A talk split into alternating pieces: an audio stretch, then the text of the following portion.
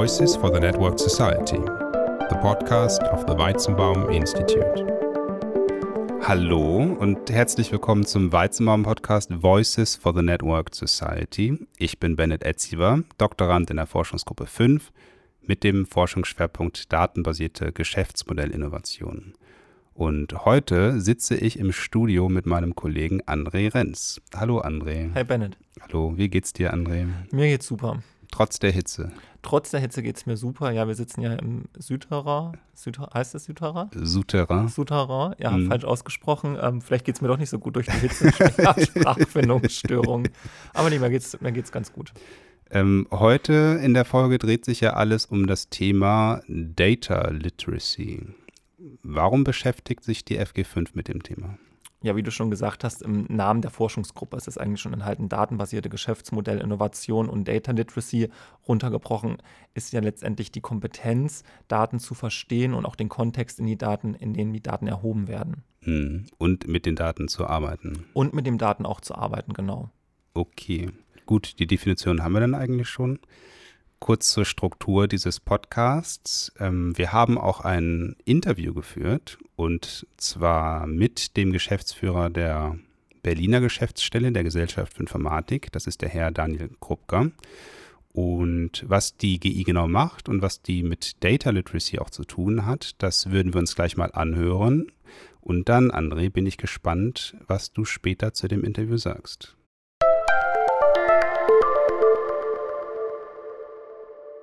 Herr Krupka, Sie sind studierter Politikwissenschaftler, also erstmal kein Techniker oder Naturwissenschaftler. Würden Sie sich trotzdem als Data Literate bezeichnen? Ja, das ist, das äh, ist eine gute Frage. Ich würde sagen, ja. Ähm, das hat auch äh, damit zu tun, dass äh, zumindest mal in meinem Studium, ich habe an der Uni Konstanz seine Zeit studiert, ähm, das Thema schon auch eine große Rolle gespielt hat. Also in den Sozialwissenschaften an sich äh, und in den Politikwissenschaften spielen Daten natürlich auch eine, äh, eine sehr, sehr große Rolle. Wahlumfragen, Prognosen mhm. ähm, als, als ein Beispiel. Ähm, und sagen wir mal, die wissenschaftliche Auseinandersetzung damit hat bei uns im Studium einfach auch eine, eine sehr, sehr große Rolle gespielt. Es gibt ja den großen Strang der quantitativen ähm, Sozialwissenschaften oder auch Politikforschung, und da spielen Daten natürlich eine, eine, eine sehr große Rolle. Ähm, vor allen Dingen auch der methodische Umgang damit. Und was bedeutet es für Sie, Data Literate zu sein? Naja, also äh, im ersten Schritt mal ein, äh, einfach einen bewussten Umgang ähm, und, und eine, eine, eine Kenntnis äh, für Daten äh, zu haben, für deren Möglichkeiten, aber vielleicht auch äh, die, die Unzulänglichkeiten mhm. die an vielen Stellen damit kommen. Es wird ja suggeriert, dass äh, ja, Daten ein, ein äh, ja, objektiven Kriterien unterliegen. Das ist natürlich an vielen Stellen so, aber Daten werden auch in Kontexten erhoben ähm, und die gilt es natürlich auch zu berücksichtigen äh, und zu kennen, um das, äh, die Ableitung, die man äh, im Zweifelsfall äh, daraus trifft. Es ist ja letztlich einfach die Abbildung von Informationen dann mhm. auch entsprechend einordnen zu können. Wie und warum beschäftigt sich denn die GI überhaupt mit Data Literacy? Ja, weil natürlich ähm, die Informatik äh, ja auch eine äh, sehr stark datengetriebene oder zumindest mal die, die, die Daten im Fokus habende ähm, Wissenschaft ist. Und äh, sagen wir, eine unserer wichtigsten Themen äh, sind letztlich die, die, die Kompetenzen in dem, dem Umfeld, also im, im Kern erstmal ähm, ja, informatische äh, Kompetenzen.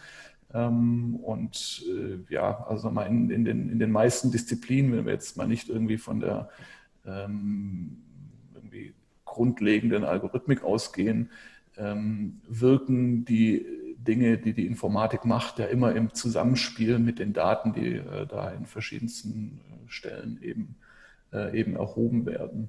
Hm. Und ähm, ja, deswegen beschäftigen sich unsere Mitglieder an vielen, vielen Stellen natürlich mit diesen Fragestellungen.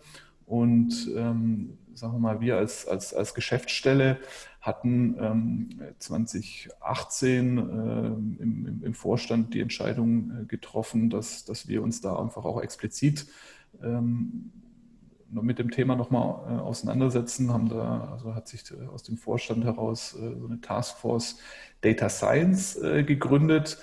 Ähm, und sagen wir mal, in der Verbindung mit beispielsweise, also die GI ist, ist fachlich organisiert in 14 Fachbereiche, also von der Grundlagen der Informatik, technische Informatik bis hin eben zu Wirtschaftsinformatik, ähm, Informatik und Gesellschaft, was in dem Bereich eben auch äh, wichtig ist, oder eben ein Fachbereich äh, Informatik und Ausbildung, Didaktik der Informatik.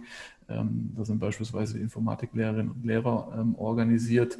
Da mhm. spielt mhm. natürlich die Frage ähm, der Kompetenzen, die Schülerinnen und Schüler, ähm, sagen wir mal, grundsätzlich eine, eine, eine, eine Zivilgesellschaft auch, ähm, aber dann auch natürlich irgendwie in der Hochschule ähm, Kompetenzen, die da vermittelt werden sollen, eine sehr, sehr große Rolle. Also seit Anbeginn, äh, also seit es uns gibt, äh, sind wir eben auch, das ist so eins der ähm, starken Kennungsmerkmale, ähm, entwickeln wir curriculare Empfehlungen für verschiedenste Informatikstudiengänge, äh, an mhm. denen sich dann eben Universitäten oder Hochschulen orientieren können, ähm, wenn sie eben äh, informatische Studiengänge einführen oder weiterentwickeln. Ähm, und äh, ja, das noch recht junge Feld Data Science, Data Literacy ähm, ja, nimmt an Bedeutung enorm zu und da war es dem Vorstand eben wichtig, dass die Gesellschaft für Informatik da eben auch äh, ja, Position bezieht oder zumindest mal diese Entwicklungen eben auch begleitet. Kennen Sie vielleicht auch Elements of AI, den Online-Kurs? Den kenne ich. Äh, ich habe tatsächlich auch die ersten, äh, die ersten Lektionen habe ich, äh, ja, habe ich auch mal durchgeführt. Ah, das war, okay. Ja, das, das habe ich richtig wie, gut gemacht. Ja. ja, wie war das? Ähm, also wie gesagt, ich wollte da mal, äh, ich wollte da einfach mal, äh, mal reinschauen und das ist einfach mhm. äh, wirklich gut gemacht. Also hast, hast ja ein Lehrvideo und äh, dass du dir anschaust, also wie so eine On Online-Lecture und ähm, mhm. kannst dann Fragen dazu be äh, beantworten. Ähm, also zu KI-Themen. Und äh, zum, zum, zum, zum Verständnis äh, von, von künstlicher Intelligenz. Ähm, hm. Und also das äh, ja, ist, ist, ist wirklich gut gemacht. Kennen Sie da vielleicht auch was Vergleichbares äh, aus dem deutschen Sprachraum? Ähm, naja, also so ein Pendant zu Elements of AI jetzt nicht. Ich glaube, es gibt da mittlerweile auch, äh, auch, auch, auch Adaptionen in, in Deutschland. Ähm, das BMBF hat jetzt den KI-Campus gestartet, der einen, einen, ähnlichen Anspruch hat. Ähm, praktisch äh, ja, KI-Themen, die ja heute äh, an vielen Stellen auch so ein Stück weit für, für, für Digitalisierung stehen, stehen mhm. äh, den, den ja, einer, einer breiteren Bevölkerung auch, äh, auch zugänglich zu machen. Sag mal, wir sind in dem Thema ja schon sehr, sehr lange unterwegs, also ähm, eher in der, im, im, im, im schulischen Kontext. Ähm, da gibt es die bundesweiten Informatikwettbewerbe und ähm, da gibt es auch den Informatik Biber, das ist so gewissermaßen das, das der, der Einstiegswettbewerb. Ähm, und da kann Wie man eben auch, ja? ähm, ne, das gibt es einfach als als, als Heft, das kann man auch mhm. online, es gibt auch eine App, äh, die man machen kann. Das sind einfache informatische Aufgaben, ähm, die gewissermaßen, ähm, also es geht ein bisschen weiter als jetzt äh, das äh, im, im, im Data Literacy Kontext, ähm, sondern um allgemeiner, also Computational Thinking oder mhm. ja, algorithmisches Denken. Das sind einfach Knobelaufgaben, ähm, die ganz einfach vermitteln, welche Denkweisen ähm, und Systematiken ähm, letztlich beispielsweise hinter Algorithmen, ähm, aber grundlegender äh, hinter der Informatik stecken. So, und das, äh, den Informatik-Biber gibt es mittlerweile seit äh, ich weiß gar nicht, 20 Jahren. Ähm, und im letzten Jahr haben da über 400.000 Schülerinnen und Schüler daran teilgenommen. Das okay, ist Beispiel, schon ein gutes Beispiel, wo so diese, diese grundlegenden, ähm, ja, also in dem Fall eben informatische Kompetenzen ähm, vermittelt werden. Mhm. Ähm, ich glaube, das ist letztlich der zentrale, ähm, der zentrale Punkt, dass man eben bei der, bei der, bei der Bildung letztlich äh, an, ansetzen muss und dass mhm. eben ähm, ja, Bürgerinnen, Bürger, Menschen, Schülerinnen, Schüler eben möglichst früh ähm, verstehen, wie diese Systeme äh, eben funktionieren. Da geht es gar nicht darum, dass da jeder irgendwie ein Programmierer wird, aber jeder muss irgendwie ein Verständnis dafür haben, ähm, wie diese Systeme grundsätzlich äh, funktionieren mhm. und vielleicht auch welche Unzulänglichkeiten äh, sie haben. Ne? Also wenn wir jetzt so ein, ein, Smartphone in die Hand nehmen, dann alles, was da passiert, äh, nehmen wir gewissermaßen so als, als, als, als gegeben hin. Ähm, an vielen Stellen äh, sind die, diese Systeme aber natürlich äh, auch, auch imperfekt äh, ja, und haben, haben große Unzulänglichkeiten. Mhm. Ähm, und da setzt wiederum dann auch eben ähm, das Thema Data Literacy an. Sehen Sie denn sowas wie ein, ein Grundniveau an Kompetenzen, das vermittelt werden sollte? Also wir haben für den, für den Stifterverband vor zwei Jahren ja eine, eine, eine Studie gemacht, die ist letztlich so ein bisschen aus unseren Data Science Aktivitäten äh, heraus äh, entstanden. Ähm, und da haben wir uns ähm, ja mal eine, eine also gewissermaßen eine Metastudie ähm, Literatur angeschaut, die sich mit dem Thema Data Literacy ähm, befasst hat und, und, mhm. und, äh, Fragestellungen waren. Also zunächst mal überhaupt, was ist denn so die Definition von, von Data Literacy? Was sind Best Practices? Ähm, dann natürlich die Frage, was, welche Kompetenzen umfasst das eigentlich? Also wenn mhm. ich jetzt Data Literate äh, sein will, was, was muss ich dann können? Ähm, was sind die äh, Anforderungen an verschiedene ähm, Akteursgruppen, also wie Absolventinnen, Absolventen, ähm, ja, also aus, aus gesellschaftlicher Perspektive, aus Perspektive des Arbeitsmarktes, aber vielleicht auch aus, aus, aus, Gesicht, äh, aus, aus Sicht der, der Wissenschaft. Ähm, und was sind ähm, mögliche Erfolgsfaktoren bei der, ähm, bei der curricularen Implementierung? Und da hat sich halt eben so in dem, also wir haben, wie gesagt, eine, eine relativ umfangreiche Literaturrecherche dann gemacht, haben uns äh, Angebote angeschaut, vor allen Dingen an, an, der, an, an Hochschulen, an Universitäten, eben auch international, mhm. ähm, wie, das, wie das eben, äh, eben vermittelt wird. Ähm, Genau, und eine Dimension war da eben auch, dass man sagt, ist das eigentlich was, was tatsächlich nur an der Hochschule oder der Universität stattfinden soll oder auch, auch, auch grundlegender? Ähm, sagen wir mal, in der, in der Hochschule ist das, ähm, stehen wir, glaube ich, auch erst am Anfang. Ähm, aber da gibt es tatsächlich auch schon ganz gute, ähm, ja, zumindest mal grundlegende Konzepte und es gibt eben auch schon ganz gute Beispiele, wo das, ähm, wo das gemacht wird. Aber Konzepte, die dann eher auf Studiengänge abzielen, von wegen, es werden Data Science Studiengänge implementiert, oder Konzepte, die auch Hochschulen ganzheitlich einbinden in dieses Phänomen der Datafizierung, also die eigentliche Frage dahinter, die Universität ist ja als Organisation eigentlich genauso herausgefordert, gechallenged durch die aktuellen Entwicklungen und das nicht nur auf Ebene der, der Curricula und der Studiengänge, sondern auch der Selbstverwaltung zum genau. Beispiel. Genau. Ja, ja, absolut. Also es geht tatsächlich um die zweite Frage. Es geht gar nicht so sehr um jetzt einzelne Studiengänge zum Thema Data Science. Ja, ja. Die entstehen, die sind häufig irgendwie ähm, äh, an, an die Informatik irgendwie äh, angekoppelt oder an die Statistik ähm, oder teilweise auch eben an Anwendungsdisziplinen. Aber es geht tatsächlich eher um das umfassendere Bild. Also das hat mhm. natürlich curriculare Implikationen, das hat aber natürlich auch ähm, strukturelle ähm, genau, ja. Implikationen an mhm. das Bildungssystem beziehungsweise auch eben dann an die einzelnen Bildungs ähm,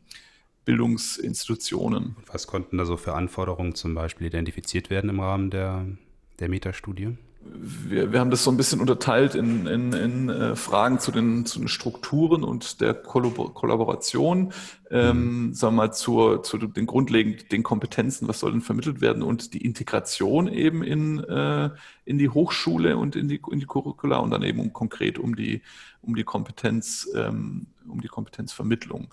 Und wenn wir uns äh, jetzt im ersten Schritt mal die Strukturen äh, anschauen, dann war eben eine äh, wichtige Handlungsempfehlung, ähm, dass sagen wir mal, vor allen Dingen so an den funktionalen Stellen, also bei den Abteilungsfachbereichsleitungen, mhm. ähm, aber auch bei der, bei der Hochschulführung beispielsweise, ähm, einfach eine, ähm, eine Awareness geschaffen wird, ähm, für die, für die Bedeutung und die Notwendigkeit. Ne? Also dass die eben auch beispielsweise weitergebildet werden müssen. Das ist beispielsweise aber auch ähm, ja, der Kollaboration äh, über Abteilungen, Fachbereiche äh, hinweg, äh, also dass eine Kollaboration einfach, einfach wichtig ist, weil das letztlich ja Querschnittsfragen sind. Dass mhm. eben aber auch eine enge Anbindung an die Praxis da ist, ne? weil ähm, ja, sag mal, die, die Daten leben natürlich von, ähm, oder andersrum, ähm, die, die, die Vermittlung ähm, funktioniert ja eigentlich nur mit dem, mit dem Anwendungskontext. Das heißt, es muss irgendwie an diesen Anwendungskontext angeschlossen sein. Das kann natürlich mhm. auch aus der Wissenschaft kommen, ähm, aber äh, die Wissenschaft ist ja jetzt auch kein, betreibt ja keinen kein, kein Selbstzweck, sondern die forscht ja an, äh, an realen Phänomenen und diese Anbindung muss, muss, da eben, ähm, muss da eben gegeben sein. Ähm, also dass man so Communities of Practice beispielsweise äh, schafft und eben also in diesem strukturellen Kontext eben auch, dass eben ähm, geeignete Infrastrukturen ähm, aufgebaut werden. Hm. Äh, so, also ja. Aber das sind ja Forderungen, die kennt man jetzt, jetzt zum Beispiel auch aus, der, aus dem Unternehmenskontext und so. Die Frage, die uns dann auch oft umtreibt, ist, ja, es gibt diese Zielvorstellung, aber mit welchen konkreten Maßnahmen, mit mhm. welchen konkreten Schritten kommt man denn eigentlich ähm, ja, am Ende zu diesen Zielen? Ja, also ich kann ja mal ein paar Beispiele nennen, weil Sehr sagen wir, diese, ja. diese Studie war gewissermaßen auch Auftakt für ein, äh, für ein Programm, das der Stifterverband äh, lanciert hat zum Thema ähm, Data Literacy Education. Also die haben einen Wettbewerb letztlich gestartet, haben mhm. Hochschulen aufgerufen, ähm, das Thema zu adressieren ähm, die dann da ein gewisses Funding für bekommen haben. Und da wurden mhm. eben drei Schulen oder drei, drei Universitäten, Hochschulen äh, identifiziert und äh, da kann ich ja zumindest mal äh, einen Einblick geben, ähm, wie die das Thema äh, angehen. Mittlerweile sind es viel, viel mehr. Also das Land mhm. NRW hat äh, das nochmal ausgeweitet, äh, hat da nochmal zehn äh, Universitäten aus Nordrhein-Westfalen eben ähm, äh, letztlich Mittel zur Verfügung gestellt, um dieses Thema Data Literacy einfach grundlegend ähm, in den Hochschulen und Universitäten eben zu verankern. Ähm, mhm. Und ein Beispiel, das äh, uns da eben, äh, also ich war auch, auch, auch, Teil praktisch der Jury, die die ausgewählt hat, sehr gut gefallen hat, ist die ähm, Universität Lüneburg. Ähm, die haben ähm, das sogenannte Leuphana-Semester. Das ist praktisch so ein Einstiegssemester, das gewissermaßen alle Studierenden, ähm, die an der äh, Leuphana-Universität in Lüneburg eben anfangen, durchlaufen. Und da mhm. werden erstmal grundlegende ähm, Dinge zum äh, beispielsweise zum wissenschaftlichen Arbeiten einfach einfach vermittelt, einfach was mhm. was jeder Studierende unabhängig tatsächlich von der Fachlichkeit ähm, einfach mitnehmen muss. Und die haben dieses Thema Data Literacy genau in diesem, ähm, in diesem Leuphana-Semester ähm, eben, äh, eben verankert. Und äh, so dass eigentlich jeder Studierende das, äh, das, das mal durchlaufen muss. Die Hochschule Mannheim beispielsweise als, als Beispiel eine Fachhochschule, die haben das ein bisschen anders gemacht. Ähm, die haben äh, praktisch äh, ähm, ja, so ein, so ein Studium Generale äh, ähm, eingeführt, das mhm. sich eben explizit damit dann auch auseinandersetzt und dann in so einem mehrstufigen Modell bis hin halt dann zu Projektarbeiten, äh, um eben diese Data Literacy Kompetenzen dann ähm, dann zu vermitteln. Und ähm, ja, also die, die Bewegung, die das äh, oder andersrum, da haben sich eben schon jetzt mittlerweile echt viele Hochschulen in, in, in Deutschland äh, eben, eben auf den Weg gemacht mit unterschiedlichen Kompetenzkonzepten. Äh, äh Weil mhm. das, das war eben auch wichtig oder beziehungsweise eine Erkenntnis, die wir daraus gezogen haben, sag mal, dieses, diese One, äh, One-Size-Fits-All-Lösung, die gibt es halt nicht, weil, mhm. wir mal, jede Universität, jede Hochschule ähm, natürlich anders strukturiert ist, unterschiedliche Größen haben, unterschiedliche inhaltliche Ausrichtung ähm, und dann muss da auch letztlich jede Hochschule äh, gewissermaßen ein eigenes Konzept entwickeln, wie es praktisch ähm, in die eigenen Strukturen passt und, und was da eben auch, äh, auch machbar ist. Hm. Da habe ich gestern noch einen schönen Satz zu gelesen, die Digitalisierung betrifft Organisationen uneinheitlich. Ja, das trifft ganz Kompliziert gut. ausgedrückt, ja, aber im Grunde ist es so, also Schema F und ich glaube, das erwarten, glaube ich, viele auch. Also das sehe ich zumindest auch im Rahmen unserer eigenen wissenschaftlichen Arbeit. Jetzt wäre es ja schön, am Ende einen Maßnahmenkatalog zu haben, damit wir wissen, wie können wir eigentlich was implementieren. Man versucht auch immer wieder allgemeingültige Aussagen zu treffen. Aber letztendlich sind sie dann so allgemein gefasst, dass sie im konkreten Anwendungskontext und im konkreten Problemkontext jetzt einer Abteilung, einer Organisation, einer Universität wenig Aussagegehalt haben. In, den, in der Hinsicht finde ich es sehr spannend, was Sie da gerade gesagt haben. Also ja, es gibt nicht die eine Superlösung für alle, sondern alle müssen gucken, was sind denn eigentlich die eigenen Strukturen und wie können wir ähm, ja solche, solche neuen Angebote auch am besten implementieren. Ja. Was mir aber auch aufgefallen ist, also die letzten Beispiele waren dann aber schon wieder so gestaltet, dass sie vor allem sich auf der curricularen Ebene abgebildet haben. Also wo entstehen dann irgendwie Rückbezüge in die, in die Struktur der, der Hochschule selbst? Ähm, also äh, an, an, an, an vielen Stellen, also das war jetzt das Spannende an, an dem Projekt oder an, dem, äh, an der Herangehensweise des, des Stifterverbandes, da muss praktisch um in den äh, Genuss da der, der Förderung oder dieses, dieses, dieses Programms zu kommen, muss die Hochschulleitung ähm, auch involviert sein. Ähm, mhm. Und zwar nicht nur, dass sie da irgendwie ein Letter of Intent äh, unterzeichnen, sondern dass es ähm, äh, ja, also da praktisch erkannt und, und, und gelebt wird. Ähm, mhm. Und das kann natürlich verschiedene ähm, äh, Ausprägungen haben. Also dass, äh, aber da, dass sich praktisch eine, eine Institution, eine Bildungseinrichtung eben auf der, auf der strukturellen und auf der konzeptionellen Ebene eben auch mit den, mit den Themen auseinandersetzt. Und jetzt das äh, Leuphana Semester beispielsweise ist dann eigentlich nur der Outcome des Ganzen. Ne? Ähm, hm. äh, aber da ist eben, das zeigt eben ganz gut, dass das eben jetzt nicht, das war nicht nur und weil das äh, war eben auch eine, eine Erkenntnis, dass an vielen Hochschulen oder Universitäten oder das merken wir eben auch, auch, auch äh, darüber hinaus an Schulen, äh, an, an vielen Stellen, ähm, da wo es gut läuft, ist es halt auf die ähm, äh, Arbeit und das Wirken und, und das Engagement von, von einzelnen Personen abhängig. Und davon muss man halt ein mhm. bisschen, oder davon muss man nicht nur ein bisschen, davon muss man wegkommen, sondern das muss halt einfach ähm, strukturell inhärent äh, als, als, als, als strategisch wichtiges Thema ähm, eben erkannt werden. Und das betrifft beim Thema Data Literacy die Hochschulen, das betrifft aber auch beim Thema ähm, Digitalisierung, um da den Bogen wieder jetzt vielleicht auch zum, zum, zum Schulsystem und, und Corona zu bekommen, das betrifft beispielsweise eben auch, äh, auch Schulen. Also nur weil man da irgendwie einen, Informa äh, einen, einen engagierten äh, Informatiklehrer hat, heißt das nicht, dass die Schule in dem Bereich, äh, Bereich gut ist, sondern das muss praktisch äh, einfach auch äh, strukturell und, und eben mit Konzepten dann, äh, dann, dann unterlegt sein. Ähm, das heißt, die, die Führung, die Leitung ähm, muss sich des Themas annehmen. Hm. Heißt das, die Leitung braucht schon so einen gewissen Grad an Datenkompetenz, äh, um Datenkompetenz in der eigenen Organisation zu fördern? Ja, das, also ich sag mal so, es kann nicht schaden. Ich glaube nicht, dass es jetzt unbedingt notwendig ist, aber es muss mhm. zumindest mal, äh, sagen wir mal, die Notwendigkeit und die Bedeutung muss natürlich äh, erkannt werden.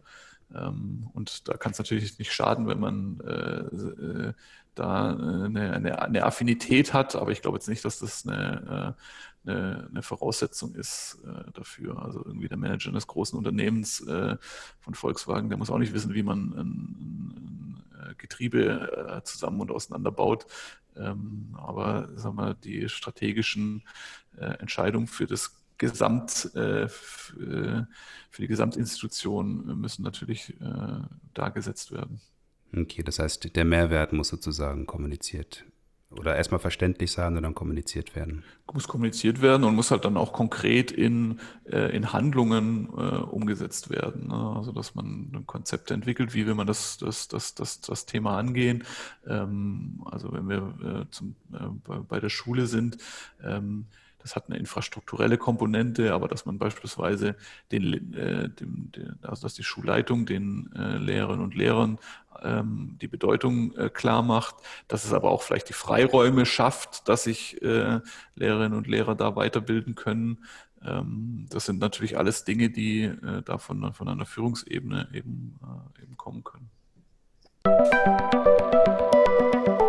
So, wir sind wieder zurück im Studio. Das war spannend, André, oder? Ja, absolut. Ähm, ja, wo fangen wir an? Ich habe äh, vielleicht für die Hörer und für die Hörerinnen, wir haben uns im Vorfeld ein paar Diskussionsthemen rausgeschrieben, die angeregt wurden durch das Interview mit Herrn Krupka. Und da würden wir gerne vertiefend nochmal uns drüber unterhalten. Zum einen ist da natürlich die Reichweite von Data Literacy. Und da finde ich es halt spannend, wo Data Literacy eigentlich schon anfängt. Das heißt, gerade im Rahmen unserer Forschungsgruppe ist man natürlich oft versucht, in Kontexten von künstlicher Intelligenz zu denken und äh, Softwareanwendungen, die dahinter stehen oder auch Big Data als Thema aufzurollen. Aber Data Literacy hat auch eigentlich unabhängig von diesen ganzen digitalen und datenbasierten Technologien ähm, Ausprägungen, zum Beispiel in unseren Studiengängen, wenn es darum geht, Wissenschaftlerinnen und Wissenschaftler, auch Sozialwissenschaftlerinnen und Sozialwissenschaftler, ähm, im Umgang mit der Erhebung und der Auswertung wissenschaftlicher Daten auszubilden.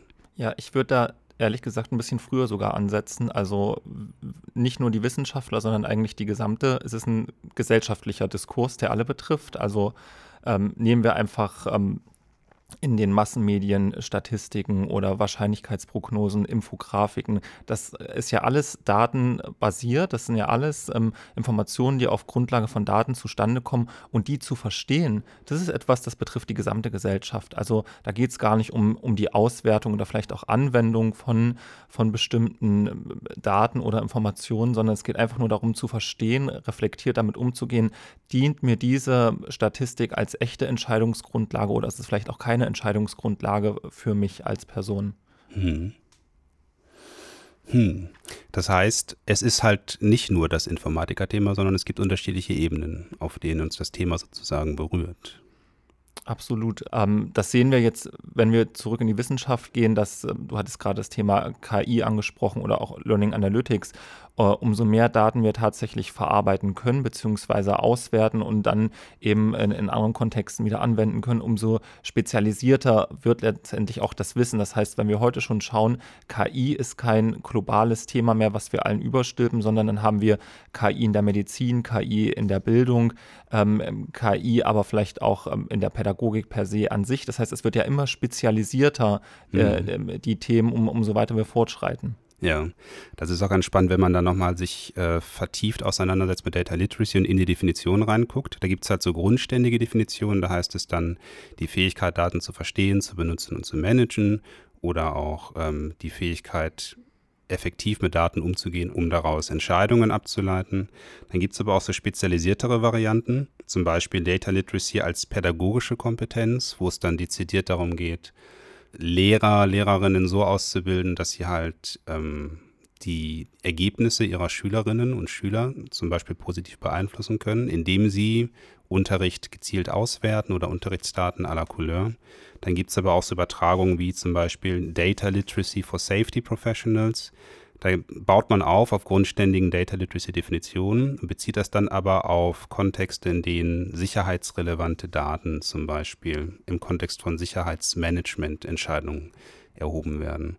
Und ähm, das ist ja eigentlich wie bei dem KI-Begriff, den du gerade erwähnt hast. Das heißt, man hat so eine, eine grundständige Definition, aber eigentlich diffundieren diese Definitionen in ganz viele unterschiedliche Bereiche und Themengebiete und werden da dann nochmal kontextspezifisch aufgearbeitet und kontextspezifisch äh, weiter definiert sozusagen. Das bringt mich auch ein bisschen auf das Thema ähm, unserer Kooperation, die wir ja gerade laufen haben in der Forschungsgruppe 5, zusammen mit äh, einem mit zwei Praxispartnern, Weiterbildungsdienstleister und ein äh, mittelständisches Unternehmen, wo wir ja auch versuchen, ganz konkret im, im Weiterbildungskontext ähm, Datafizierung und Data Literacy sozusagen ähm, ja, zu fördern, zu untersuchen. Wir haben ja zum Beispiel diesen Sensibilisierungsworkshop gemacht, wo es einfach nur darum ging, Weiterbildungsprozesse innerhalb eines Unternehmens zu erfassen, abzubilden.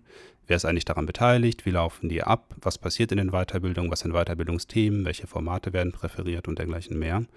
Und dann mit Mitarbeiterinnen und Mitarbeitern darüber zu reden, was sind eigentlich Teilprozesse dieses übergeordneten Weiterbildungsprozesses und welche Teile davon erzeugen welche Daten und wie könnte man diese Daten nutzen, um Analysen zu entwickeln oder auch Analysen zu erstellen, die später diesem Prozess wieder zugutekommen. Ähm, vielleicht hierzu noch ähm, eine Bemerkung. Im Vorfeld äh, hatten wir, das war 2019, eine große Studie ähm, durchgeführt. Die haben wir Interviews geführt mit ähm, EdTech-Unternehmen und wollten auch herausfinden, okay, wie werden denn eigentlich diese Educational Technology, diese EdTech-Anwendungen tatsächlich am Markt angenommen? Und eine der Hauptbarrieren dabei war, warum letztendlich EdTech-Anwendungen ähm, vor allen Dingen auch im Bereich der Weiterbildung schlecht angenommen werden oder ähm, eben auch nur partiell angenommen werden, dass eben die, die Mitarbeiter, aber auch die Betriebsräte überhaupt gar nicht verstehen, was passiert mit den Daten. Es, also es fehlte die Datensouveränität, es fehlte Aufklärung und die AdTech-Anbieter haben uns ganz oft gesagt, wir müssen erstmal in diese Aufklärungsarbeit gehen und das ist eben ein Schritt, den wir jetzt mit diesem Sensibilisierungsworkshop tatsächlich gegangen sind. Also bevor wir irgendwie eine AdTech-Lösung implementieren, haben wir uns dazu entschieden, okay, wir machen Aufklärungsarbeit und überlassen den Mitarbeitern eigentlich auch selbst, welche Daten wollt ihr wirklich freigeben, um eben vielleicht ein Stück eurer Weiterbildung zu individualisieren, zu personalisieren oder eben auch nicht. Mhm. Und das ist eigentlich in dem ganzen Diskurs eine, eine sehr, sehr wichtige, relevante Frage, dass wir uns immer klar darüber sind, welche Daten nehmen wir gerade, um beispielsweise ein Geschäftsmodell weiterzuentwickeln und dass diese Person immer eingebunden sein muss, also oder zumindest die Option muss gegeben sein, dass ich mich jetzt, wenn wir weiter bei AdTech-Anwendungen bleiben, dass ich mich jetzt als Lerner bewusst dafür entscheiden kann, bestimmte Lerndaten wie Reaktionszeiten oder Fehlerwahrscheinlichkeiten freizugeben oder eben auch nicht. Hm. Das heißt, sehr grundständige Sensibilisierungsmaßnahmen, die aber eigentlich auch dazu beitreten, dass später dann sowas wie eine Datenkultur vielleicht entstehen kann oder auch, dass überhaupt datenbasiert gearbeitet werden kann. Also ein Grundstein auch für unser Forschungsthema datenbasierte Geschäftsmodellinnovationen. Absolut. Und ähm, das sehen wir ja beispielsweise, nehmen wir den Hessischen Hochschulbund, der mit Learning Analytics oder Trusted Learning Analytics diesen Verhaltenskodex da schon formuliert hat. Das ist ja auch ein erster Schritt in diese Richtung. Wir brauchen eine Datenkultur, wir brauchen zumindest ein Rahmenwerk, in dem wir agieren. Wie wollen wir ethisch verantwortungsvoll mit Daten umgehen? Jetzt speziell im Kontext der Lerndaten, aber auch äh, in anderen Kontexten wird es zunehmend wichtiger, welche Daten dürfen wir wirklich als Institution oder als Unternehmen erheben und äh, wie, wie darf mit diesen Daten umgegangen werden? Hm. Okay.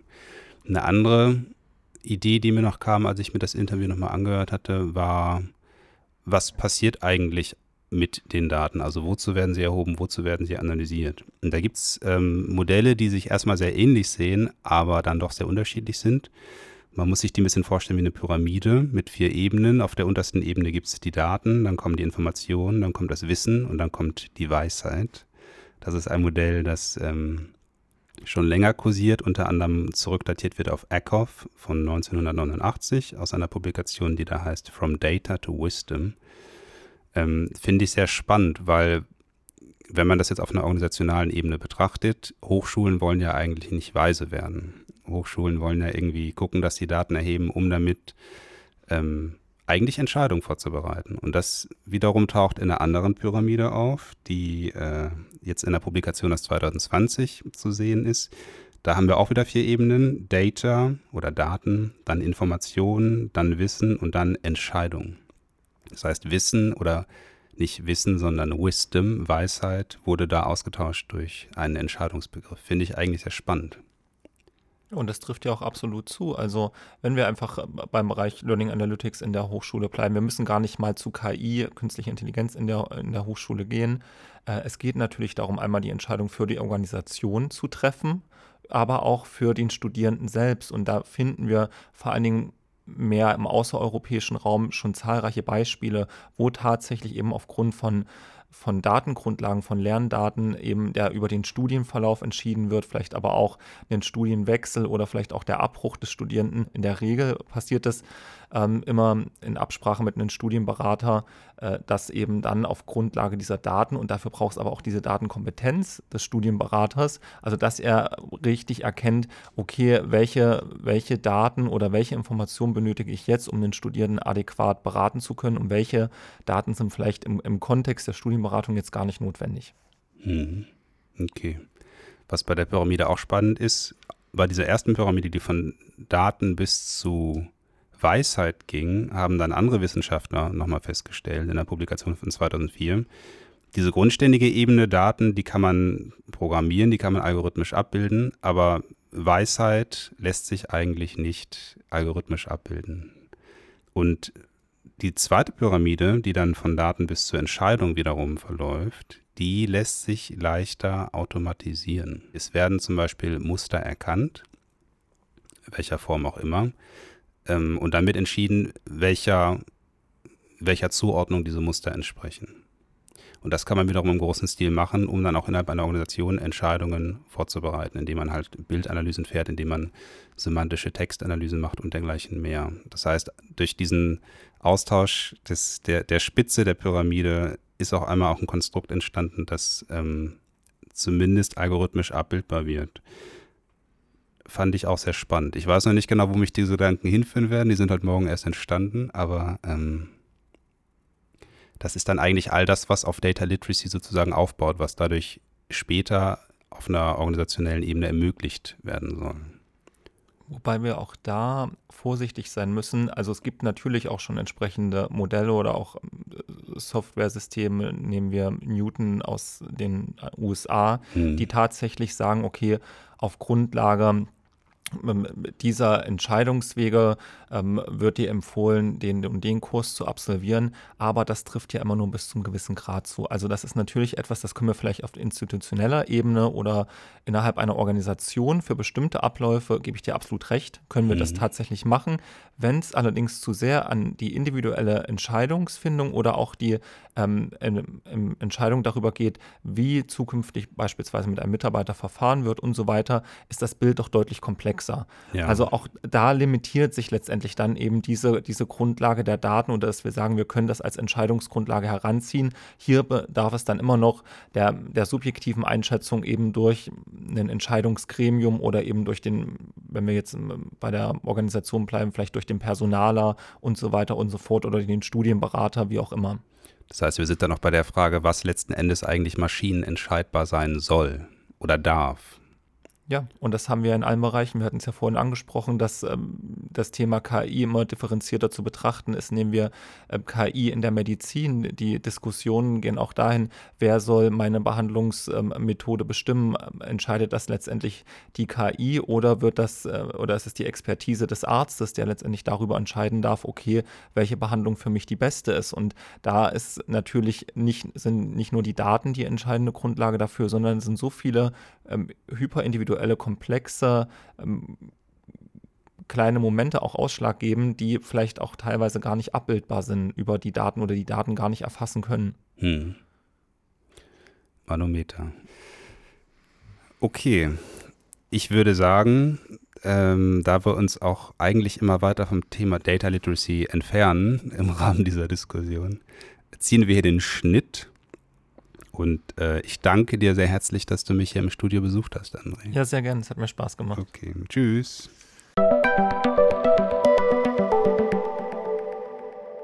So viel erstmal von uns aus der Forschungsgruppe 5 des Weizenbaum-Instituts für die vernetzte Gesellschaft. Wenn euch dieser Podcast gefallen hat, dann teilt ihn gerne mit euren Kolleginnen und Freundinnen und natürlich würde es uns sehr freuen, wenn ihr euch auch die vorherigen und die kommenden Folgen anhört. Mein Name ist Benet Etziva, heute im Studio mit André Renz und wir sagen Danke und bis zum nächsten Mal. Tschüss.